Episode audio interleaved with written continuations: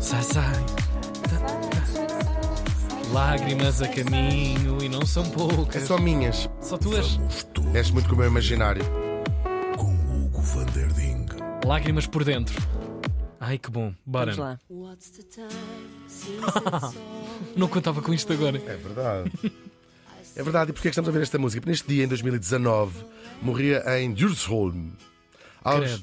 Coitada. Aos 61 anos. Tão nova. Então, não há- acho que todos nos Efetivamente. lembramos desta, deste passing, a cantora sueca Marie Fredriksen, Pois é. que estamos a ouvir de resto a sua, Vamos, sim, senhor. O a seu sua legado. voz ubíqua. A Gun-Marie nasceu em 1958 em Scania, uma zona da Suécia que fazem pneus. Scania. Nunca viram? Scania. Scania? Sim. Não é do carro? Também tem uma... Não, eles, os- o carro sueco é o Volvo. Pois é, o Volvo Scania Scania, acho que é um pneus pneu. de Scania. Olha que eu não sei se não é também um Deve ser, Não sei. eles É uma marca fazem de tudo. carro. Não é Scania. Não sei, mas esta É música que está a Scania. dar é uma grande É Scania também é carros, é, é de carros. Ah bem, então fazem carros também. Mas eu acho que é um spin-off da Volvo. Tá bem. Deve ser uma liga mais barata. Vamos Epá. voltar à nossa morta. Ela era filha de um carteiro e de uma operária eh, fabril eh, e teve o sonho de cantar. Não sei se estas duas coisas estão interligadas, mas acontece muito. Ela ficava assim a ver a mãe voltar da fábrica, o pai a voltar dos correios e pensava: Acho que vou cantar. Acho que vou cantar. E começava a cantar aquela música do A Lição de Querida Salazar. mãe, Querido pai, então que tal? O que te foste lembrar? O que te foste lembrar? Ah, pensava assim, queria, pensou naquele quadro A Família Portuguesa do Salazar, a lição de Salazar. Exato, também dá vontade de cantar. Deixa-me dar vontade de cantar. A verdade é que a carreira dela na música começa muito antes da fama internacional. Ela fez parte de uma banda punk e também se aventurou depois a solo. Não correu mal na Suécia, era assim uma figura conhecida. Mas, claro, o sucesso a sério vai chegar no final dos anos 90, no final dos anos 80, aliás, no princípio dos anos 90, com a dupla que ela vai formar com o guitarrista Per Gessle. Os Roxette, claro. Roxette. A coisa vai arrebentar logo com os álbuns Look Sharp e Joyride, com músicas como The Look, Listen to Your Heart. Estiveram no top uma pilha de tempo. Fui ver, para dizer informações concretas, E foi era uma, pilha de Não eram tempo. duas pilhas. Estiveram em lugares cimeiros do top durante muito tempo. Uma pilha, portanto. Pilha. Uhum. Depois a coisa vai se estender também à América, que não é fácil sempre, os artistas europeus. Por acaso é verdade. É verdade, fazerem esse breakthrough. Com o quê? Com o It Must Have Been Love, que fez parte da banda sonora do Pretty Woman. Tudo, parece que estamos aqui a trazer todo o nosso imaginário Sem destes dúvida. anos, dos anos Sem 90, dúvida. claro. É aquele filme em que a Julia Roberts faz de porca. Com o Robert Gere, pois ela faz outros. Richard Gere. Robert. Richard Gere. É Gere. Eles fizeram para aí É, dia, 150 dia. filmes. Ela faz juntos sempre num- porca. É, não sei. Ela faz sempre porca. Não. Sim. Ela Não, é uma não, não. mulher com bastante pinta. Contida. Pode ser porca, mas é contida. Pois é, pois é. Mesmo É. Nesse filme era médio. Era- um- era o- Limpinha. Sim, era o animal doméstico de Richard Gere. Sim, aquele filme hoje em dia, se calhar, é uma luz mais Muito woke. problemático. É um filme bastante problemático. Justiça. It must have been love.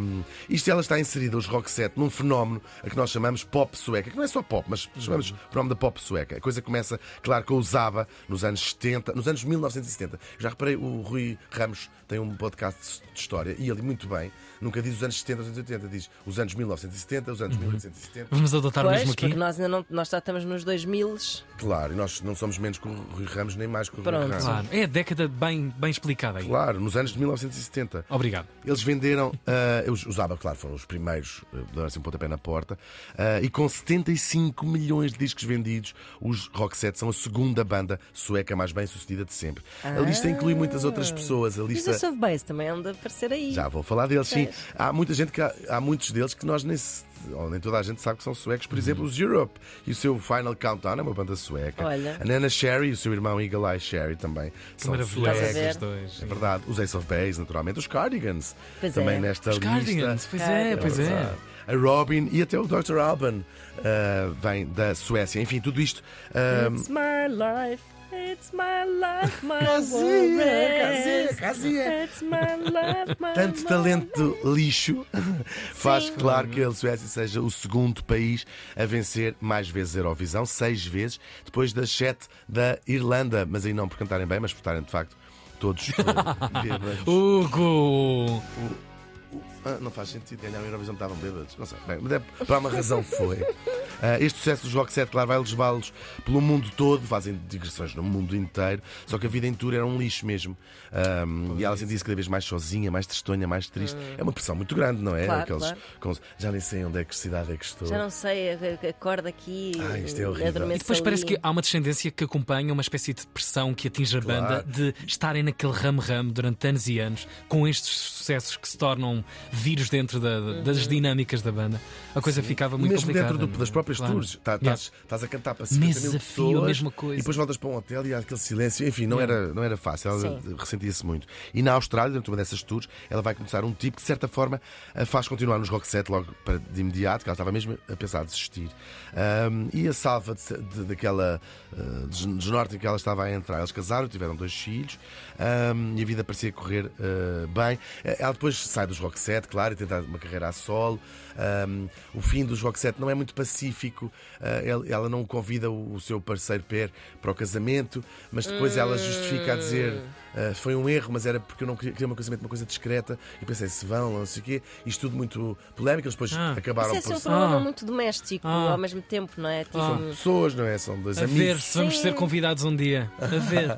Fica agora já aqui a Ela nota. disse, ah, não Pá, queria é uma muitas dica. figuras Sim, públicas. mas- Enfim, a coisa parece depois eh, acabar por se recompor, mas estávamos em 2002 e ela recebeu uma notícia péssima, tinha um tumor no cérebro.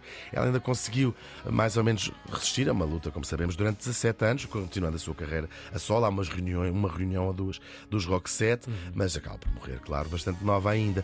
Seja como Guilty Pleasure ou com Envergonhados, não é? Quer se fosse fã ou se odiasse na altura, quer se seja fã ou se odeie. Agora a verdade é que os Rock 7 fazem, claro, parte da vida de todos nós. A Marie Fredriksson e um bocadinho também dos anos 90 morreram faz hoje dois anos.